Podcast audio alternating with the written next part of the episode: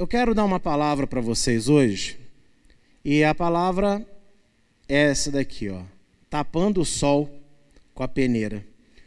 O pastor Vitor fez gracinha hoje de manhã, né? Falou: "Não, quero ouvir, tô até com medo, né? Não, fica com medo não.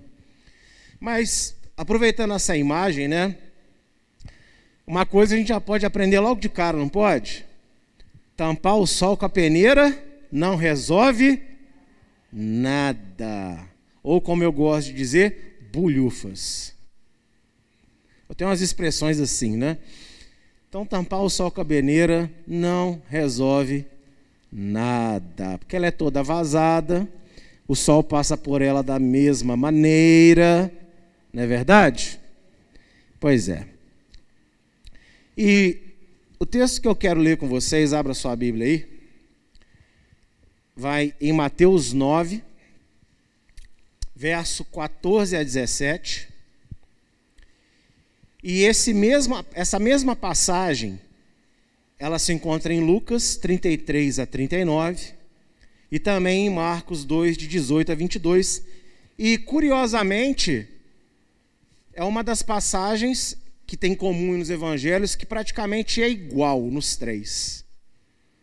Praticamente igual nos três. E eu quero ler essa passagem com vocês. Diz assim: Então chegaram ao pé dele os discípulos de João, dizendo: Por que jejuamos nós os fariseus muitas vezes, e os teus discípulos não jejuam? E disse-lhes Yeshua: Podem porventura andar tristes os filhos das bodas, enquanto o esposo está com eles? Dias, porém, virão, em que lhes será tirado o noivo, e então jejuarão. Ninguém deita remendo de pano novo em roupa velha, porque semelhante, semelhante remendo rompe a roupa e faz maior a rotura. Nem se deita vinho novo em odres velhos. Aliás, rompe-se os odres e entorna-se o vinho. E os odres estragam-se, mas deita-se vinho novo em odres novos, e assim ambos se conservam. O Senhor estava aqui dando uma série de ensinos, fazendo milagres, que era o seu ministério terreno. E os discípulos de João Batista, acostumados com um profeta genuíno, acostumado com um homem que os conduzia numa obediência exemplar, quando olha para os discípulos de Yeshua, esperava que talvez eles fossem muito mais santos do que eles, discípulos de João. Afinal de contas, Yeshua estava sendo anunciado por João Batista como Messias, o Filho de Deus o Deus conosco. Então os discípulos chegam nele e esperavam ver uma rotina, esperavam ver atitudes que eles acham um pouco estranho. Falou: esses camarada, eles comem toda hora, não jejua. Por que eles estão desse jeito? E eles vão questionar o Senhor por causa disso. E a resposta do Senhor começa com um enigma que na verdade não é tão enigmático assim. Para toda boa costureira, mesmo nos dias de hoje, sabe que se tiver um, um tecido muito puído e você tentar remendar com um novo, não resolve. Você acaba estragando o antigo e estraga também o novo, porque ele não vai resolver o problema do antigo. Então, é uma coisa que qualquer costureira hoje, ou costureiro, né, sem preconceitos, pode facilmente detectar que isso não é tão enigmático assim. Mas junto com essa palavra ele fala aqui sobre vinho, sobre odre. E ao contrário do que as pessoas pensam, odre de vinho não é um vaso de vinho, uma jarra. Odre é feito com a pele do animal. É tipo uma bolsa de couro feita com o animal. Na época de Yeshua, era feita, às vezes, com meio animal, dependendo do tamanho. Se fosse um cabritinho muito novo, era feita uma bolsa com todo o corpo do carneirinho.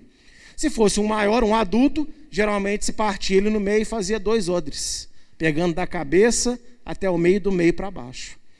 E o couro tinha uma característica de preservar a temperatura do vinho. Então, quem tomava o vinho de um odre tinha aquela sensação de frescor. Não era gelado igual hoje você coloca numa geladeira, numa adega. Mas tinha aquela sensação de não ser quente, sabe? De estar tá fresquinho. E outra característica é que o vinho colocado dentro do odre, ele fermenta. O vinho novo, quando coloca dentro do odre, ele começa a fermentar. Até por estar ele dentro do couro. E essa fermentação, ela faz o seguinte, o seguinte com o vinho. Expande o volume do vinho. Então, para você entender de forma bem simples, é como se aumentasse a quantidade de vinho ali dentro, porque ele está fermentando, ele está expandindo. E quando você coloca um vinho novo num odre muito velho, o couro ele é elástico. Então, vinho novo em odre novo, o vinho expande, mas o couro também vai fazer o quê? Expandir junto. Você quer ver isso na prática? Você vai numa loja, compra um calçado de couro e a vendedora fala: não, daqui a pouco ele arreganha, né? Ela não usa uma linguagem tão elaborada como Yeshua, né? Então ela vai falar assim, ela daqui a pouco arreganha, a boca abre. Não é assim que os vendedores falam para nós? E acontece ou não acontece, gente? As mulheres que têm bolsas de couro aí também já perceberam que no início você vai socando tudo ali dentro, parece que ela vai estourar. Com o tempo, né, parece que ela dobra de tamanho, que ela vai ficando mais assim, mais aberta, né? Pois é. Só que quando fica velho demais, o odre, e você coloca o vinho novo ali dentro, o que, que vai acontecer? Você vai colocar para encher. Ele vai querer expandir, mas o couro está velho, então ele perdeu o quê? A elasticidade. E aí, quando ele começar a fermentar, vai estourá-lo, e o que, que vai acontecer com o vinho? Todo ao chão. Vai se perder todo o vinho. E a bolsa, o odre, o que aconteceu com ele? Se perdeu também. Então essa palavra aqui de Yeshua, ela é bem interessante, ela é bem simples, né? E ela tem uma aplicação muito direta ao que eu quero falar com vocês nessa noite. Porque ele estava confrontando pessoas que não eram pessoas más, não eram pessoas ruins, mas elas tinham um conceito de relacionamento com Deus. E ali estava, pessoalmente na frente deles, o próprio Filho de Deus, o próprio Deus, para ensiná-los muito melhor do que eles imaginavam. E em vez deles estarem preocupados de absorver os seus ensinos, eles estavam preocupados de observar o que é que os discípulos não faziam. Ah, a gente faz isso, eles não fazem aquilo. Ou seja, estavam tentando receber um vinho novo, mas sem elasticidade na alma, sem elasticidade no coração e na mente.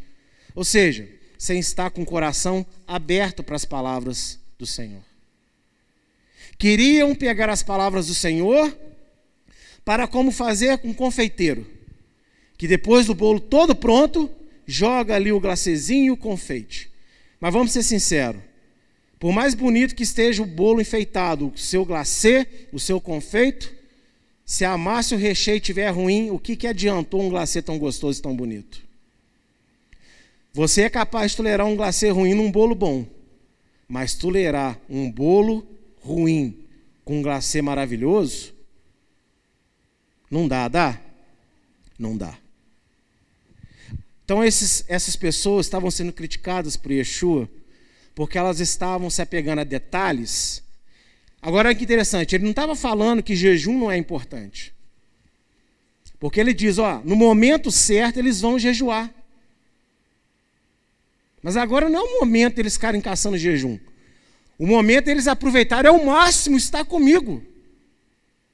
E absorver de mim tudo que eu tenho para dar.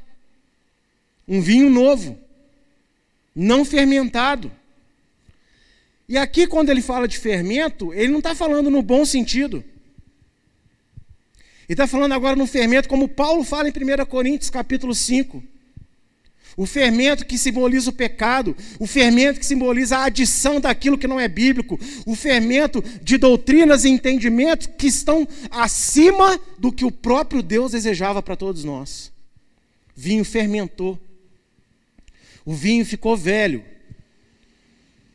Mas, pastor, dizem que o vinho velho é que é o mais gostoso. É verdade, tanto que lá em Lucas, a única diferença dessas três passagens é que Lucas acrescenta isso aqui para nós. E ninguém tendo bebido o velho quer logo o novo, porque diz: melhor é o velho. Ou seja, para que mudar? Eu já estou tão acostumado com esse sabor. Já estou tão acostumado a servir a Deus assim, assim, assim. Mudar para quê? E é isso que ele está dizendo para esses homens. Vocês estão querendo receber um vinho novo, mas em odres velhos, com pensamentos atrasados, coração fechado, com indisposição na alma de fazer aquilo que eu instruo vocês. E na linguagem de Yeshua, eu tenho uma coisa bem simples para comparar com os dias de hoje. Para mim, o que Yeshua está dizendo é tipo assim: não tenta tampar o sol com a peneira, que não vai dar certo. E eu quero falar para vocês o seguinte: o vinho que Yeshua estava dando também é fermentar, porque vinho fermenta. Só que, como Paulo diz em 1 Coríntios 5, uma nova massa. O fermento de Yeshua, ele é bom. O fermento de Yeshua não é pecado, o fermento de Yeshua é expansão do reino, expansão da vontade de Deus. E quando a palavra de Deus verdadeira, nova, fresca, vindo do alto do trono, entra nos corações, a tendência dela é crescer dentro da pessoa, expandir. Então eles estavam achando que iam perder aquilo que eles gostavam, aquilo que eles estavam acostumados. E é verdade, eles iam perder muita coisa. Mas só que o que Yeshua ia dar para eles ia crescer ia se tornar muito mais gostoso do que esse vinho que eles estavam acostumados.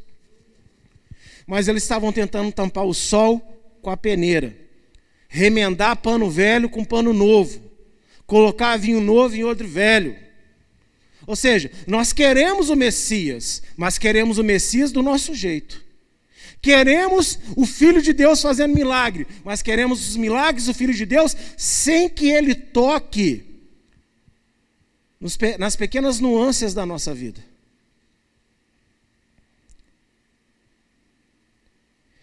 E lá em João, capítulo 4, o Senhor ele fala com a mulher samaritana: Quem crer em mim, fluirão rios de água viva.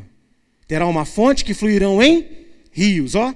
Um vinho novo, fonte, rios. Quando ele fermentar, ele vai crescer, ele vai jorrar, ele vai superabundar.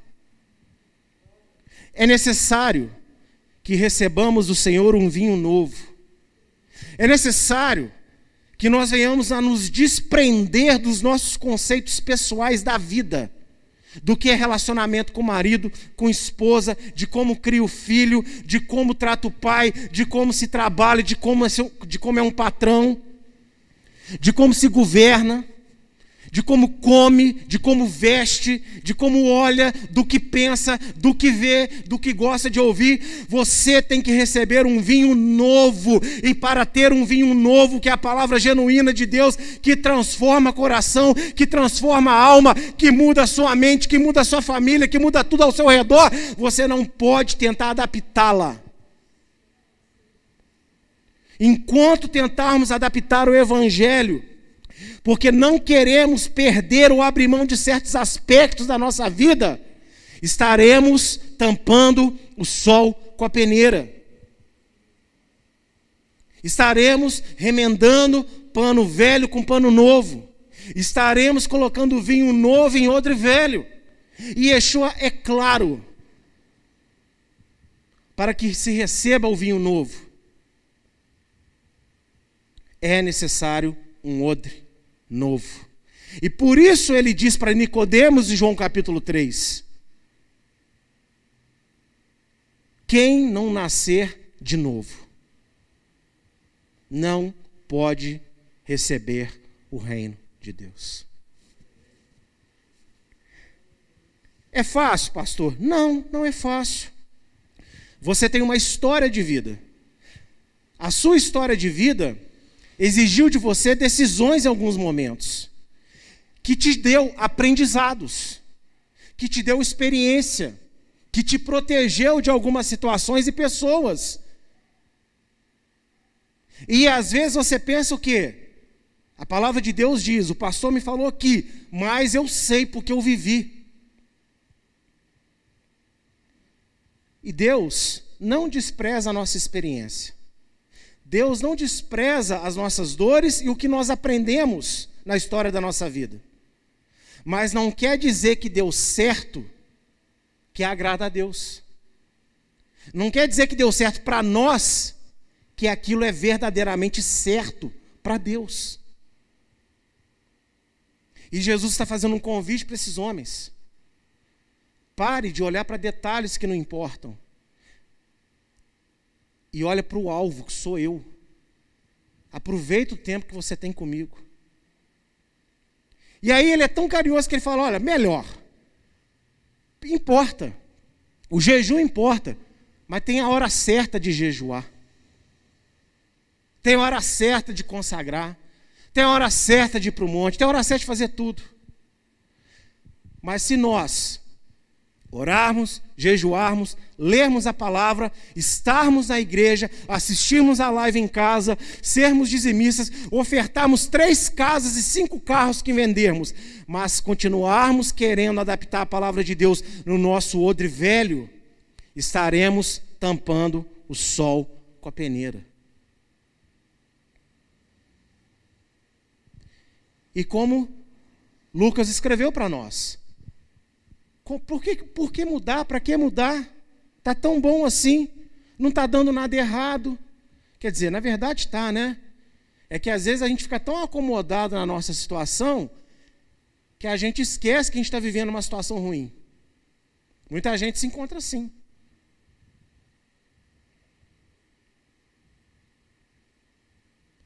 E aí, eu quero falar de uma experiência que eu tive uma vez na minha vida. Porque essa expressão que eu estou dando hoje, tapando o sol com a peneira, lógico que ela existe, é um dito popular, né? Mas eu falo dessa forma porque Deus me ensinou numa experiência pessoal sobre isso. Numa certa feita eu trabalhava com uma moça. E essa moça, ela queria se casar com o seu namorado, seu noivo. E ela era cristã e o noivo, o namorado, já morava com ela. Então você vê que já está tudo certo, né? Vida sexual ativa, afinal de contas, os dias são outros, né? E Jesus não se importa com isso. E Deus tinha usado outras duas pessoas para falar para ela o que Deus me usou para falar pela terceira vez, mas eu não sabia das outras duas.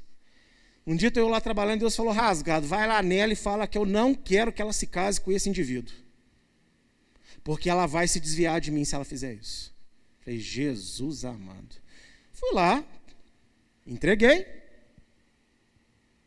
Ela falou: ah, já me falaram isso duas vezes e tal. Passou uns dois meses. Ai, eu vou me casar. Eu falei: não acredito. E pior, não é eu vou me casar. Nós vamos agora morar na nossa casa. Porque até então ele morava com ela, mas na casa dos seus pais. Falei: eita.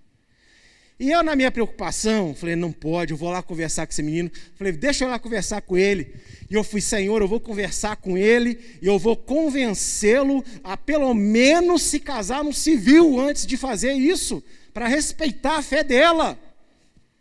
E se ela não tiver dinheiro, eu pago no meu bolso. Eu estava determinado. Estava tudo pronto já. E na minha, na minha cabeça eu ia sair vencedor. Eu cheguei na casa. Conversa vai, conversa vem, o menino nem olha na minha cara para conversar. Mas aí eu dei uma frase assim para ele que chamou a atenção dele. Ele olhou para mim e falou: opa, ganhei a atenção dele, é agora. E a televisão estava ligada. E aí a, a moça levanta e arranca a televisão da tomada. E ele fica enfurecido com aquilo. Que falta de respeito! E foi embora. E me deixou lá sozinho. Eu falei, Senhor, que falta de sabedoria dela. Fiquei bravo com ela ainda. E aí peguei, conversei com os pais, né? Fazer o quê? Sair. E naquela época eu não tinha carro, estava andando, né? Indo para casa, vou até andando para casa hoje, Senhor. Descendo lá do bairro que eu estava. E aí Deus falou comigo assim: Você sabe por que eu movi ela a arrancar a televisão da tomada? Eu já quase caí para trás no meio da rua. Falei, Senhor, misericórdia, porque eu achei que tinha sido o diabo. Foi o Senhor. A ele, fui eu. Falei, mas por que o senhor fez isso? Porque para mim não se tampa sol com a peneira. A minha ordem foi não casar. Então, a sua intenção foi muito nobre. Porém, a minha ordem foi outra. E eu não vou abençoar a sua intenção, só porque ela é nobre. O que eu quero é o que eu quero.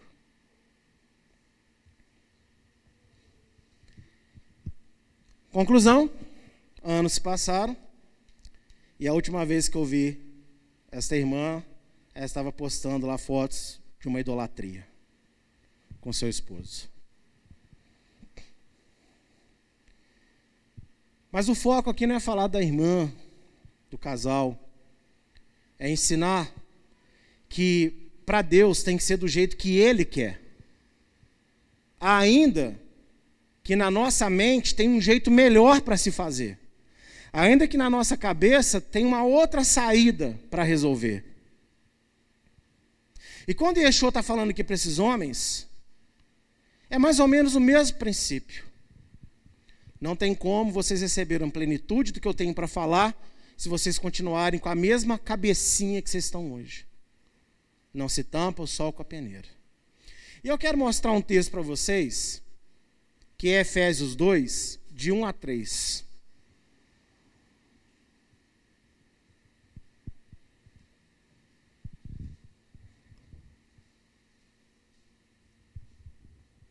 É um dos textos mais espetaculares do apóstolo Paulo falando sobre a pessoa de Yeshua, de Jesus Cristo.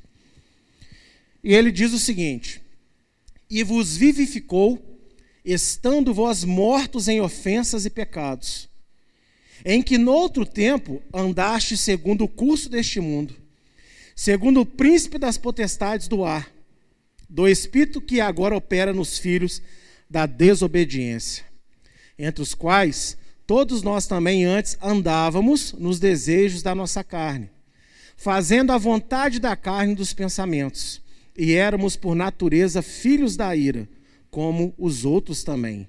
Mas Deus, que é riquíssimo em misericórdia, pelo seu muito amor com que nos amou, estando nós ainda mortos em nossas ofensas, nos vivificou juntamente com o Messias, pela graça sois salvos.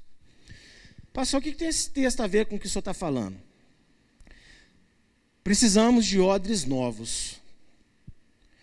Mas o interessante é que o odre novo não é uma obra nossa. Você conseguir abrir mão do que você precisa, você conseguir mudar o seu pensamento, você querer de parar adaptar a santidade de Deus ao que você acha que é certo, não é nem uma obra sua, é de Deus. E Yeshua faz isso em nós e por nós. Nós só temos o trabalho de tomar posse e de não deixar isso parar. É por isso que quando você se converte, e aqui eu estou falando de genuína conversão e não de genuíno convencimento. Porque tem pessoas que são genuinamente convencidas. Elas dizem que acreditam em Deus, elas dizem que acreditam que Jesus morreu e ressuscitou, mas elas em momento nenhum se arrependeram de seus pecados. Então são pessoas convencidas. Eu estou falando para os genuinamente convertidos. Fala para mim qual foi o pastor. Fala para mim qual foi a Bíblia mágica que você comprou e que te fez imediatamente após se render ao Senhor chorar e começar a entender um monte de coisas que você não devia fazer mais. Quem que pregou para você isso?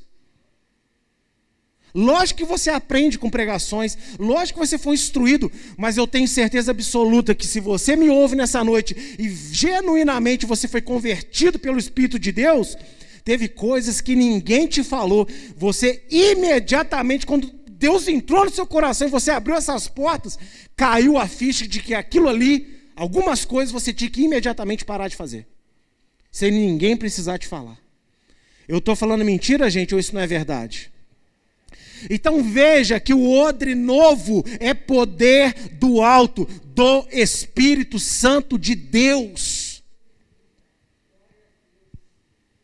E nós colocamos dificuldade, sendo que a obra não é nem nossa.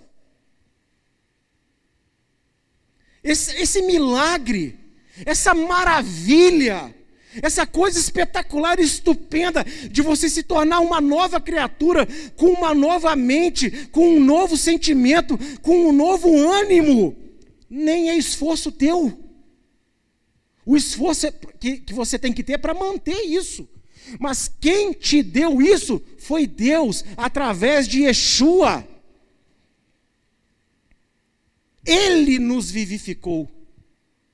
E olha, tem um ditado, né, que tem que falam por aí que eu acho o máximo, ao contrário, ou seja, eu acho péssimo.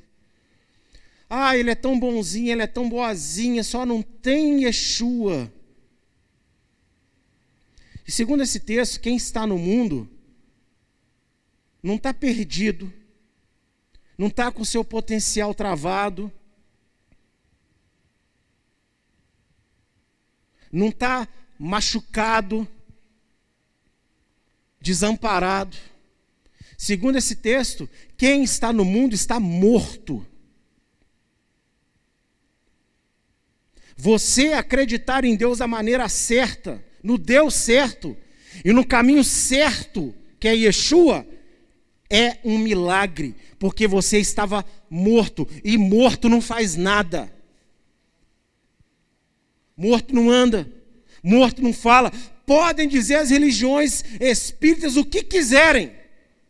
Mas a verdade é que morto não fala com ninguém, morto não vai a lugar nenhum, morto não aparece para ninguém. Quem fazem são os demônios que enganam. Ó, oh, você vai lá e aparece de luz, que eu vou aparecer de treva, tá? É tudo combinado. No inferno não tem esse negócio de demônio brigando com demônio, não. Não tem isso na Bíblia, não. O próprio Yeshua fala: se Satanás brigar contra Satanás, o reino dele não subsiste. O inferno é muito organizado, bagunçado somos nós.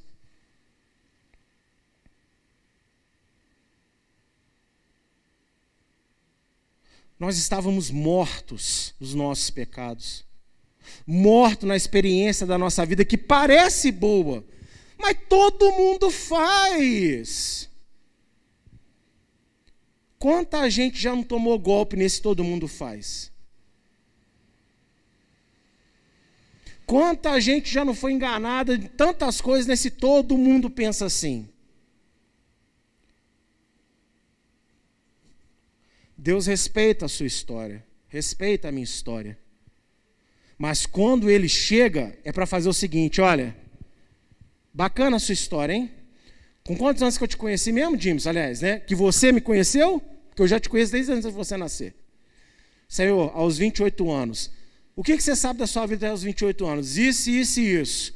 Maravilha. Passa tudo para cá. Mas, Senhor, e a minha história? Acabou? Não, filho.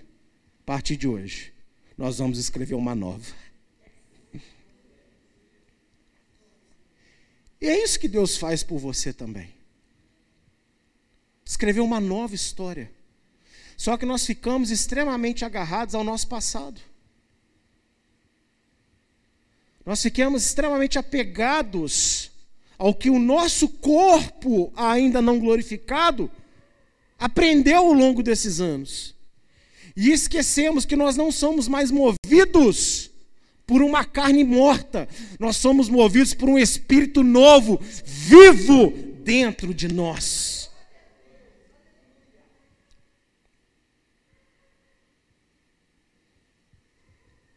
E nesse texto, tem três coisas que eu quero mostrar para você o porquê que nós temos dificuldade de vivermos o odre novo na nossa vida.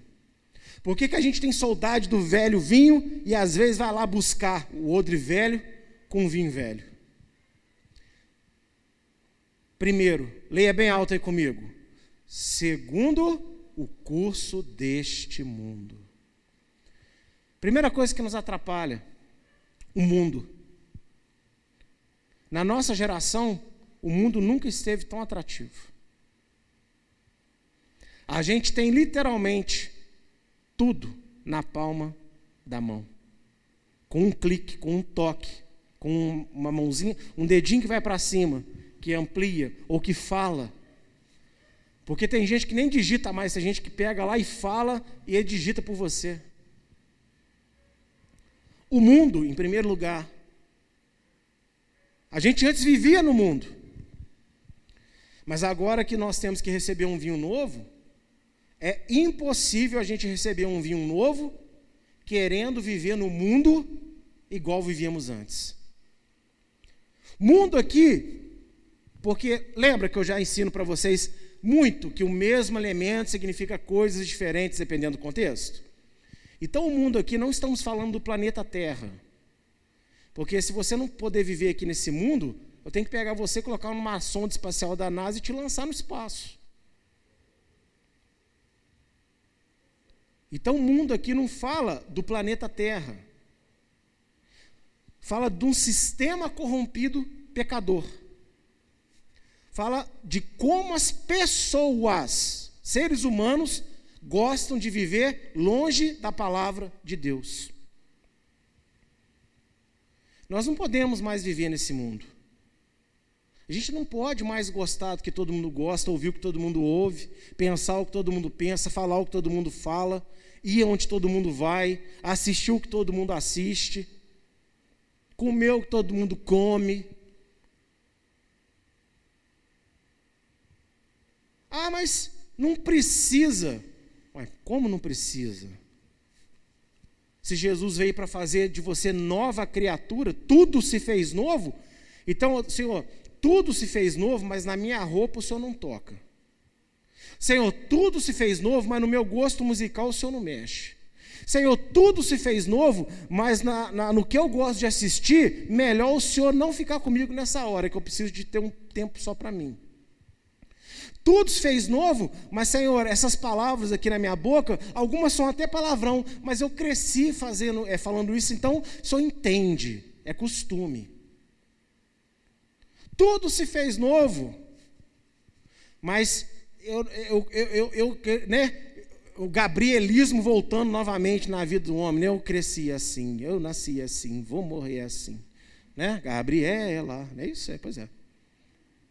Tudo se fez novo. Mas eu quero continuar é, fazendo isso, fazendo aquilo, crendo nisso, crendo naquilo. Afinal, o que, que tem de mais, Senhor? tudo se fez novo, mas eu vou continuar aqui, Senhor, mentindo, roubando, é, gastando, eu vou continuar aqui é, adulterando, eu vou continuar aqui fornicando. Tudo se fez novo, Senhor. Mas que tudo se fez novo é esse? E aí depois, como ficamos na casa do Senhor? Eu quero mais. Ai, Senhor, por que, que o Senhor não fala comigo? Ai, Senhor, por que, que o Senhor não me revela? Ai, Senhor, por que o Senhor não me direciona? Ai, Senhor, por que, que o Senhor não me usa? Ai, Senhor, que saudade no início. Justamente porque no início você era um bebê na fé. Então Deus tinha paciência com, seu, com o bebê dele. Agora você não fica bebê para sempre na presença dele, não. No início eu falo para as pessoas assim: vamos orar. Mas depois de muito tempo, eu falo com ela: e aí? Estou orando até hoje. Não, mas aí, quantos anos já se passou? Essa oração não virou atitude? E por quê?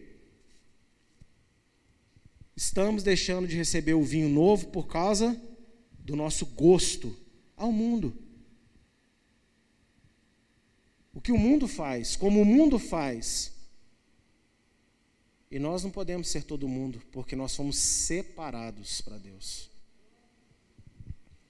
Como Mateus ensinou hoje de manhã, né? O nosso verdadeiro chamado é ser santos. Olha o que diz em 1 Pedro 4, verso 2.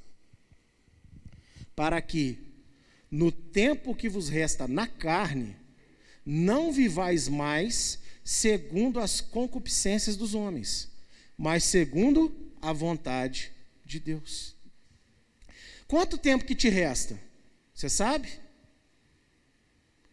Tanto faz, não me interessa. E não devia te interessar também não. Porque quem sabe a hora da nossa morte é só Deus. Então imagine se eu passar agora o resto da minha vida. Ai meu Deus, será que eu tenho mais esse ano? Ai Senhor, será que eu ainda tenho mais 5, mais 10, mais 15, 20, 50, 100? Tanto faz. O mandamento apostólico, portanto, divino é o tempo que vocês têm pela frente. Não vivam apaixonados mais por um estilo mundano. Vivam segundo a vontade de Deus. E aí eu quero que você pense: quantos de nós, você que me assiste em casa, você não está fora disso não Quantos de nós perdemos tanto tempo desde o dia que aceitamos Yeshua até hoje? A gente podia estar bem mais longe na nossa caminhada. Não é tudo que é o tempo de Deus, não, tá? Às vezes não é tempo de Deus. Tipo assim, se não aconteceu, tudo é porque é o tempo de Deus. Não, tem coisa que é o nosso tempo mesmo. Segundo o planejamento de Deus, eu falo muito isso com a minha esposa. Israel saiu do Egito hoje, Vamos dar uma paradinha aqui para aprender algumas coisas. Em dois aninhos, chegamos em Canaã, vamos entrar. Mas o povo não quis, acreditou num relato ruim, dois anos virou 40. Então o tempo de dois era 40 anos ou era dois anos? Dois anos. Mas a postura do povo, odre velho, pensamento escravo para uma terra de liberdade. Tinha como receber esse vinho novo? Não tinha. Por quê? Porque amavam o mundo. Estavam agarrados no Egito. A gente diz que saiu do mundo, mas e o mundo saiu de nós? Segunda coisa que nos atrapalha a sermos odres novos. Segundo o príncipe das potestades do ar. Ou seja, quem que é o príncipe da potestade do ar? Hein? Fala com coragem, crente. Satanás, o diabo. Por que nós temos tanta dificuldade? Porque Satanás e seus demônios, eles todos os dias lançam setas contra nós. Tem a nossa parte, que é a nossa paixão pelo mundo.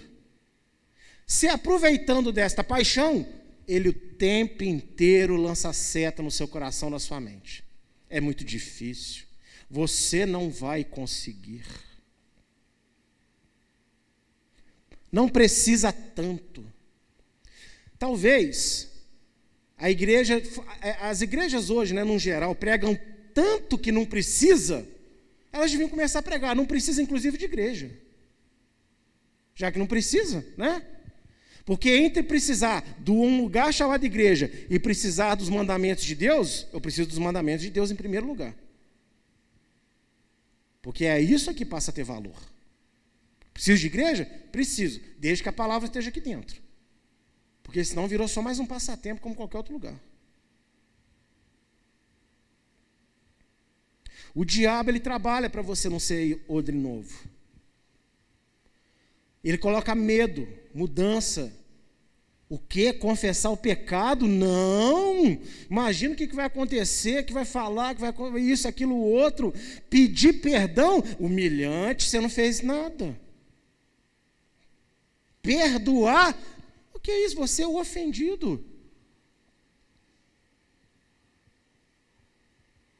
O diabo todo dia, não se iluda. Todo dia. E quando eu digo diabo, ele representa os demônios, porque ele não está em todos os lugares ao mesmo tempo, vocês sabem disso. Mas estamos falando do reino dele, ou seja, seus milhares e milhões de demônios estão mundo afora aí. Quantos capetas não estão operando, às vezes, dentro da igreja, no culto? E eu não estou falando que a igreja não é de Deus, não. Porque se o diabo não entrasse na igreja, como é que eh, alguém cai em possessão? Tem jeito? Por quê? Porque é culto. Deus está aqui. Porém, as pessoas estão dando a sua casa para ele. Então ele pode entrar. Tem gente que está no culto já pensando depois naquilo que vai fazer, que vai assim, que vai tal.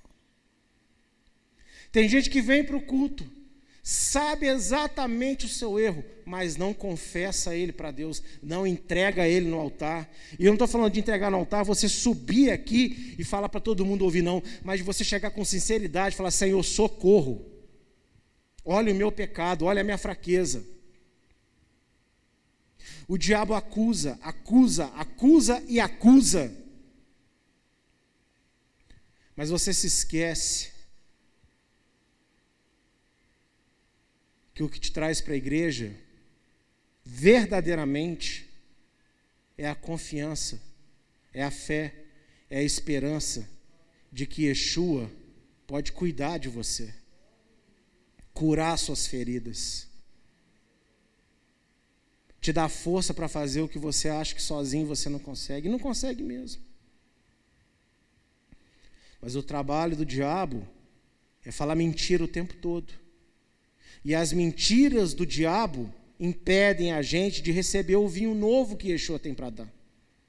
Como eu disse, um vinho que vai se expandir, que vai crescer porque é muito bonito. Talvez alguém que goste, não estou falando que vocês gostam, não. Mas talvez alguém goste da minha palavra. Mas eu não cheguei aqui pronto nesta noite. Talvez alguém goste de ligar para você pedir uma oração, mas você não ora desse jeito, desde o primeiro dia que você creu. O vinho foi expandindo dentro de você. Entende? O Espírito Santo foi dando mais e mais e mais e mais. Cada dia mais. E não para. Esse vinho quer continuar crescendo. Entende? Deus quer colocar mais vinho novo, mais vinho novo. Por quê? Paulo fala em Romanos 12: renovai as vossas mentes, ou seja, todo dia é dia de receber um vinho novo da parte do Eterno. Depende do quanto que nós nos entregamos para Ele. E deixamos Ele nos renovar. Olha o que diz em João 8,44. Melhor definição do diabo não dá. Né? O próprio Criador falando, a gente tem que ouvir ele. Vós tendes por pai ao diabo, e quereis satisfazer os desejos do vosso pai. Ele foi homicida desde o princípio, e não se firmou na verdade, porque não há verdade nele. Quando ele profere mentira, fala do que, do que lhe é próprio, porque é mentiroso e pai da mentira. Sabe por que temos dificuldade de obedecer a palavra de Deus? Sabe que temos dificuldade de ler e acreditar e querer viver o que a gente aprendeu? Porque a gente está sendo filho do diabo nessa hora. O pai da mentira está plantando mentira na nossa mente. Não precisa disso, não precisa daquilo, isso já passou. Metade da Bíblia, inclusive, você poderia até rasgar, porque não tem valor nenhum.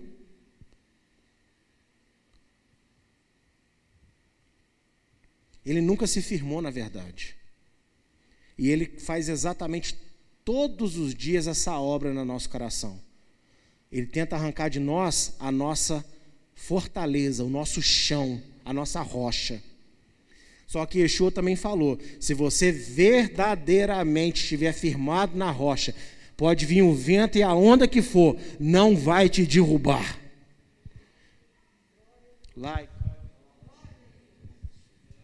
Veja que ele é tão perfeito em falar: vai vir vento, vão vir ondas, vão vir chuvas, virão terremotos. Ou seja, não pensa porque você agora é crente que você não vai atravessar um dobrado.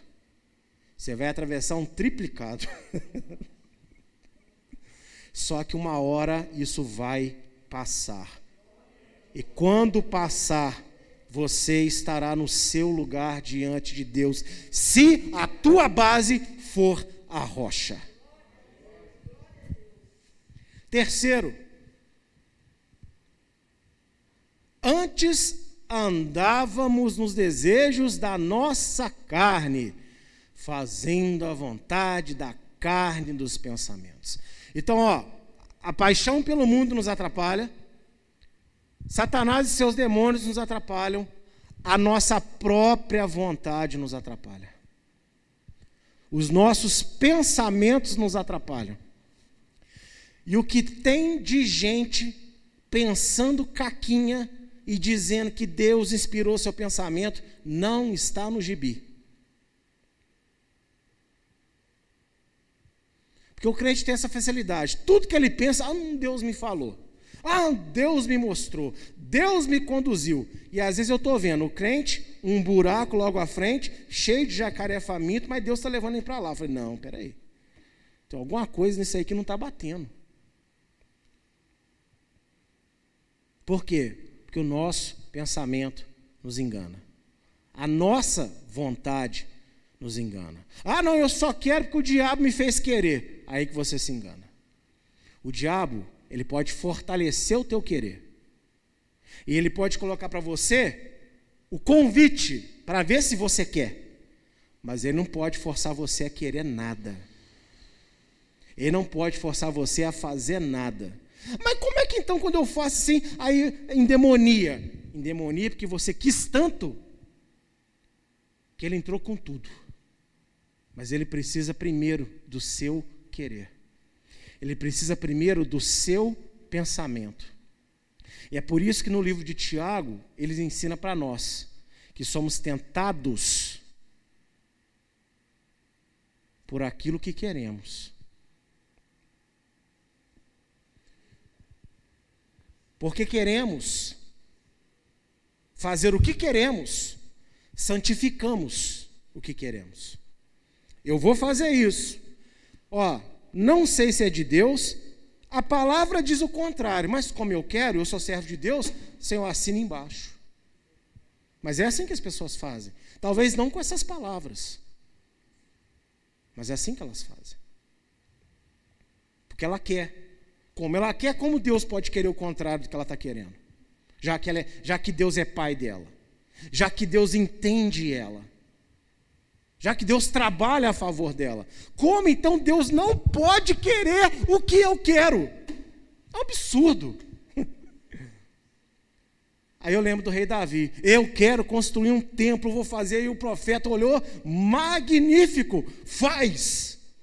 No outro dia eu volto o profeta, com a profecia entre, os, entre as pernas. É, Davi, então, fui para casa. Aí Deus falou que tua mão está suja de sangue, tá? Que ele até gostou da ideia, mas você não pode executar, não. Quem vai fazer isso aí vai ser seu filho, você não vai rolar. Mas pensa, o rei Davi, homem segundo o coração de Deus, matou Golias, aquela história toda. Vou fazer um tempo para Deus, profeta, tô junto.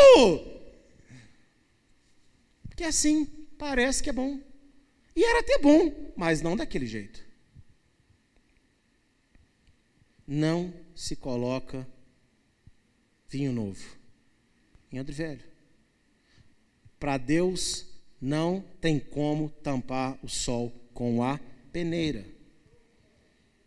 Olha o que diz em Jeremias 6, 19. Ouve tu, ó terra, Eis que eu trarei mal sobre este povo, o próprio fruto dos seus pensamentos, porque não estão atentos às minhas palavras e rejeitaram a minha lei.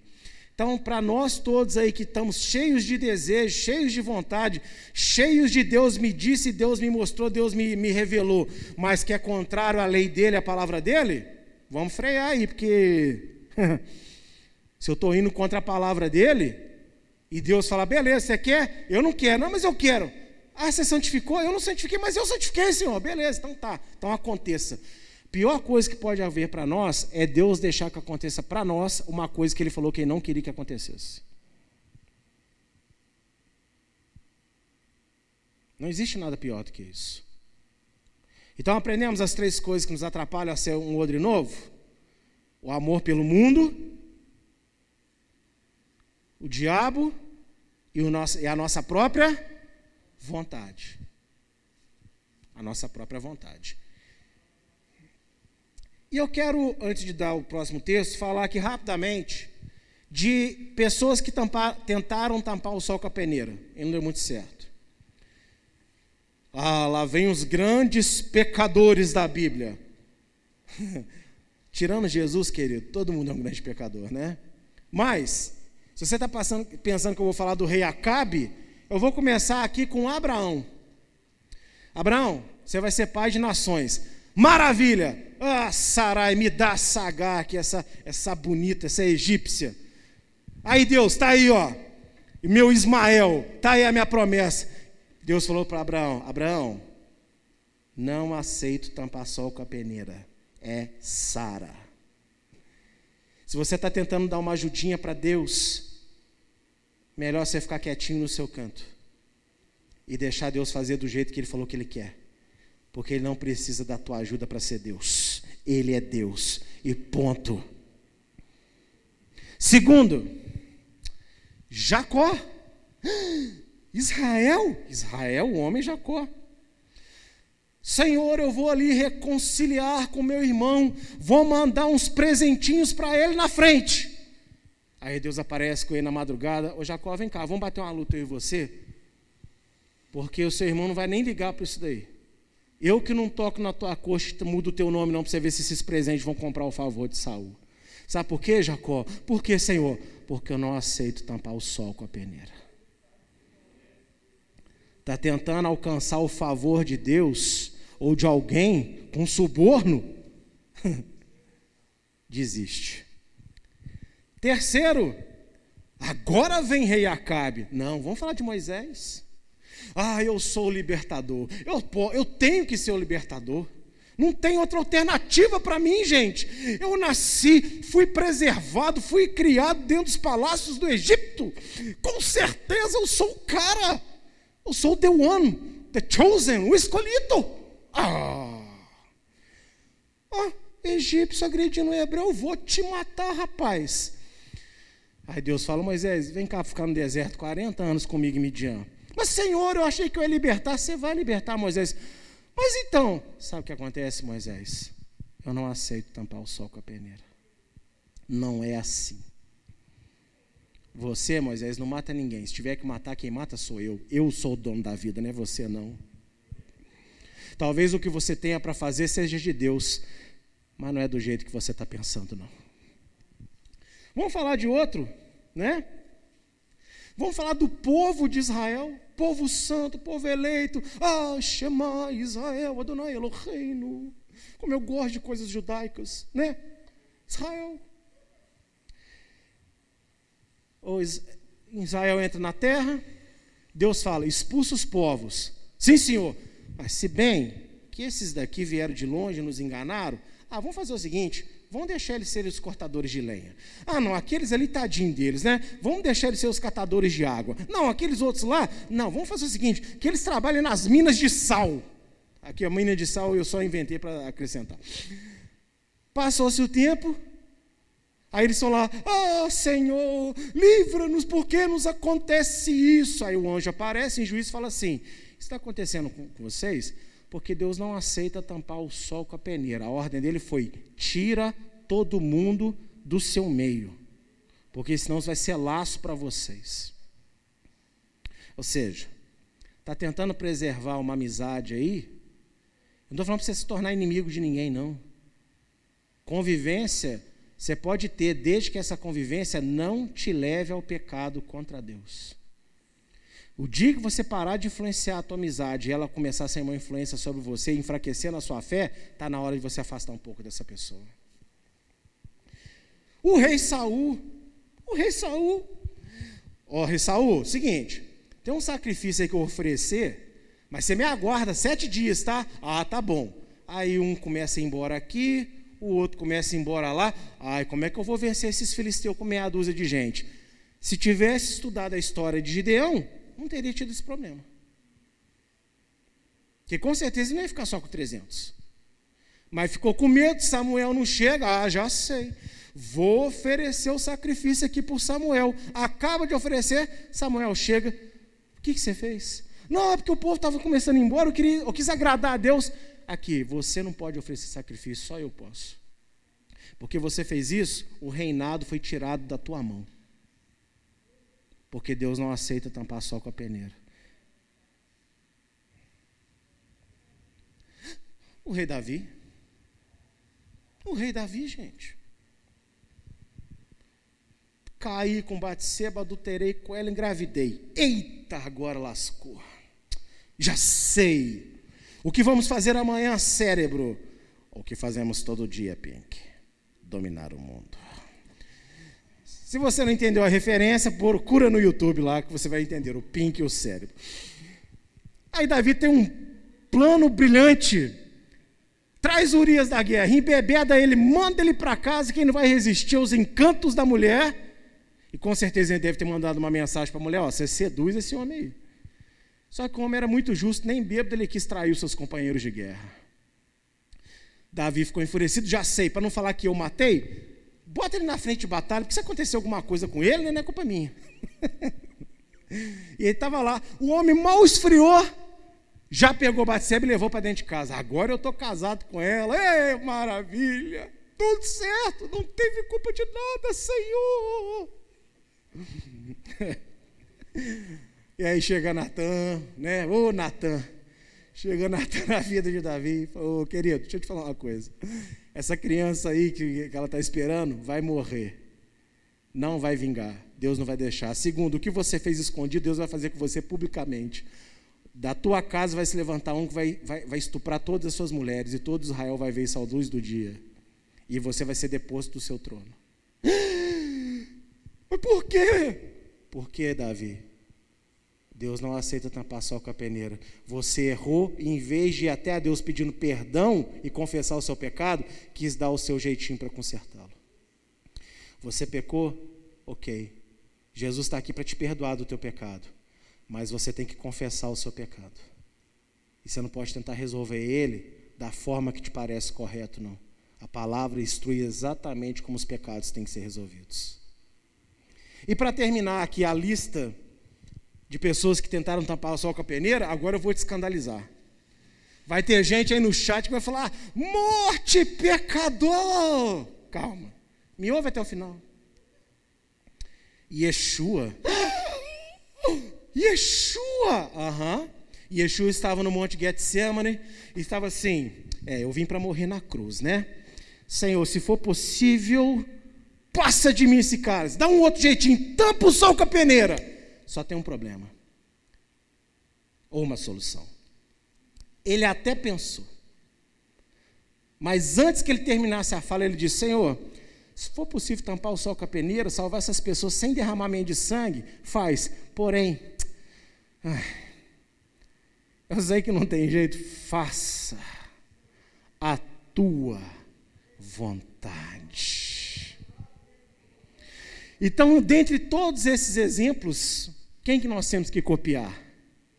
Yeshua. Senhor, se for possível, mas seja feita a tua vontade. 1 Pedro 2, de 21 a 22. Porque melhor lhes fora não conhecerem um caminho da justiça, do que conhecendo, desviarem-se do santo mandamento que lhes fora dado. Deste modo, sobreveio-lhes o que por um verdadeiro provérbio se diz: o cão voltou ao próprio vômito, e a porca lavada ao espojadouro da lama. Espojador é local de descanso, onde o animal gosta de deitar lá e ficar despojado, literalmente, ah, na lama.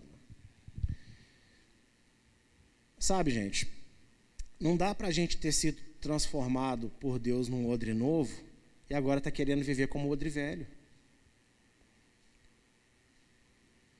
Porque todos os dias, o que, que, que, que o salmista nos ensina? A palavra de Deus se renova a cada manhã. Significa que o vinho novo fermenta, mas amanhã somos outro novo, porque tem mais vinho novo, mais vinho novo, mais vinho novo. E onde vai parar tanto vinho novo? Na glória. Aleluia. É isso. Não dá a gente conhecer a verdade. Você conhecer realmente o que a Bíblia diz e querer continuar vivendo. Aí você que me assiste, você recebe mais do Evangelho, você recebe maiores revelações dos mandamentos de Deus e quer continuar vivendo com esse Evangelho michuruca. Prosperidade, bênção, bênção, prosperidade só. Sendo que você tem oportunidade de aprender mais, como pode? E Hebreus 10, 26 a 27. Porque, se pecarmos voluntariamente, depois de termos recebido o conhecimento da verdade, já não resta mais sacrifício pelos pecados, mas uma certa expectação horrível de juízo e de ardor de fogo que há de devorar os adversários. Quer dizer, eu sei que aquilo é pecado, mas eu voluntariamente quero continuar praticando aquilo. Eu sei que Deus não se agrada, mas ah, não, Deus vai entender aqui minha situação. Pela misericórdia, ouça bem que eu vou falar nessa noite. Pela misericórdia, Deus pode até querer te perdoar, mas Deus não é obrigado a perdoar pecado voluntário. Ele é tão bom que a gente não tem noção de quantas vezes nós quisemos fazer errado sabendo que era errado, e mesmo assim ele nos perdoou. Mas um dia ele pode falar basta. Porque essa história fajuta aí de que você vai mostrar a Bíblia para Deus, vai falar assim: Senhor, você é obrigado a me perdoar por causa da cruz. Eu já ensinei que lá, lá em Êxodo ele fala claramente: terei misericórdia de quem eu quiser tem misericórdia. A cruz não é uma corrente que obriga a Deus a perdoar. A cruz é uma mão estendida do próprio Deus porque Ele quer perdoar.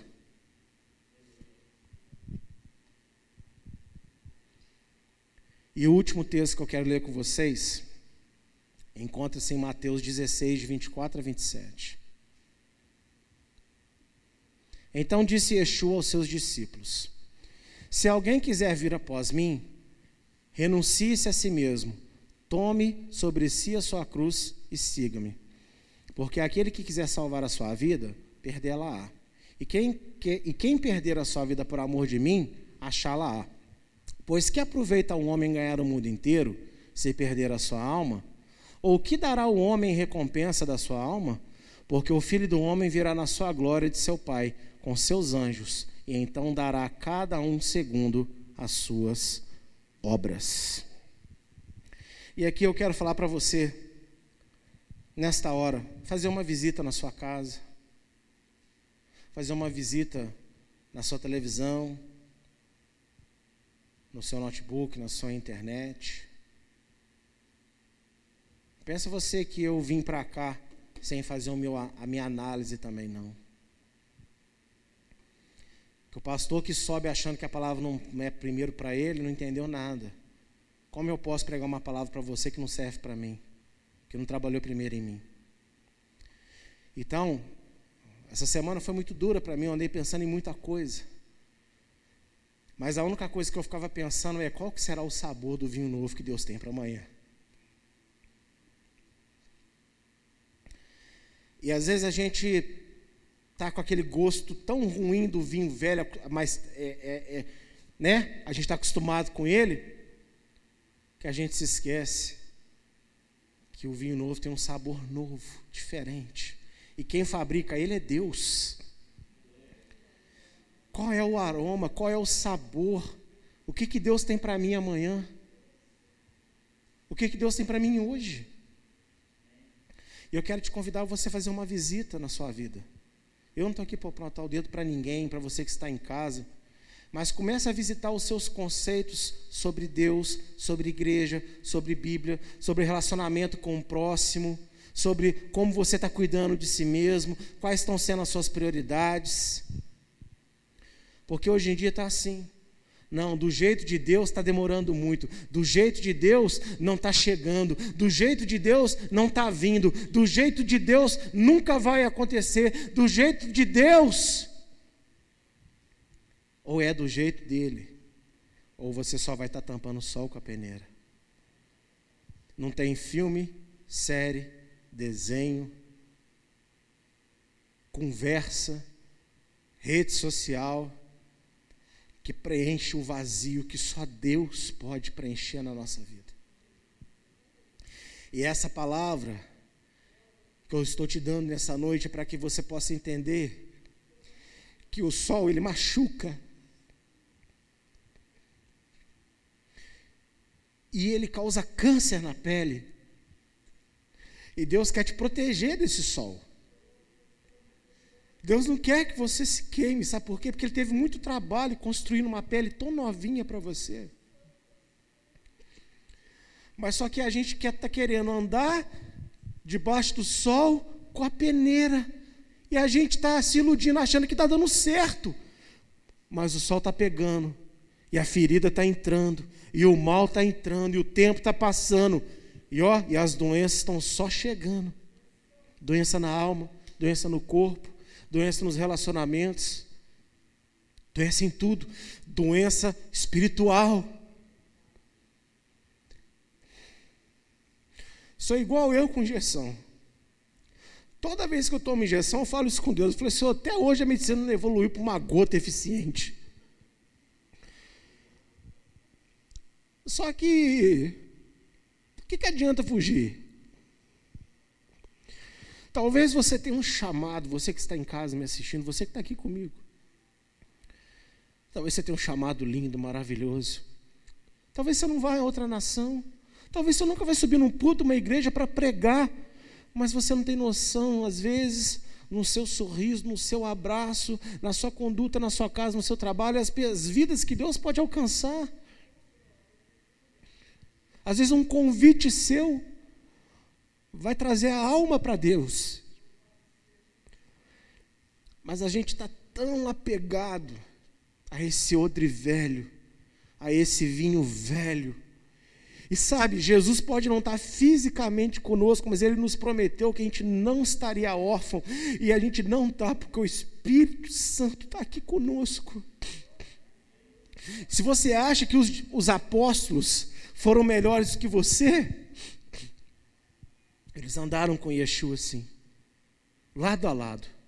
Mas só quando Yeshua subiu é que eles andaram com Yeshua dentro deles. Igual eu e você podemos andar hoje. E o mundo hoje está doente, está carente. E vinho velho não vai curar ninguém. Só um vinho novo.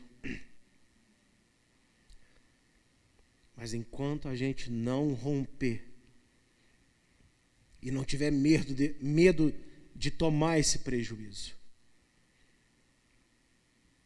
eu vou perder. Eu não sei como é que eu vou viver meus dias agora, porque eu estou tão acostumado a ver isso, ver aquilo, ler isso, ler aquilo. Como é que vai ser o meu dia agora de 24 horas? O que, que eu vou fazer da minha vida? Eu também não tenho uma resposta para te dar agora. Mas eu te garanto que vai ser muito melhor, sabe por quê? Porque é Deus que está pedindo para nós. Está na hora desse Isaac nascer.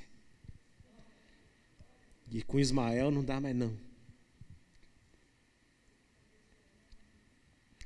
Vamos deixar que Deus nos dê o vinho novo.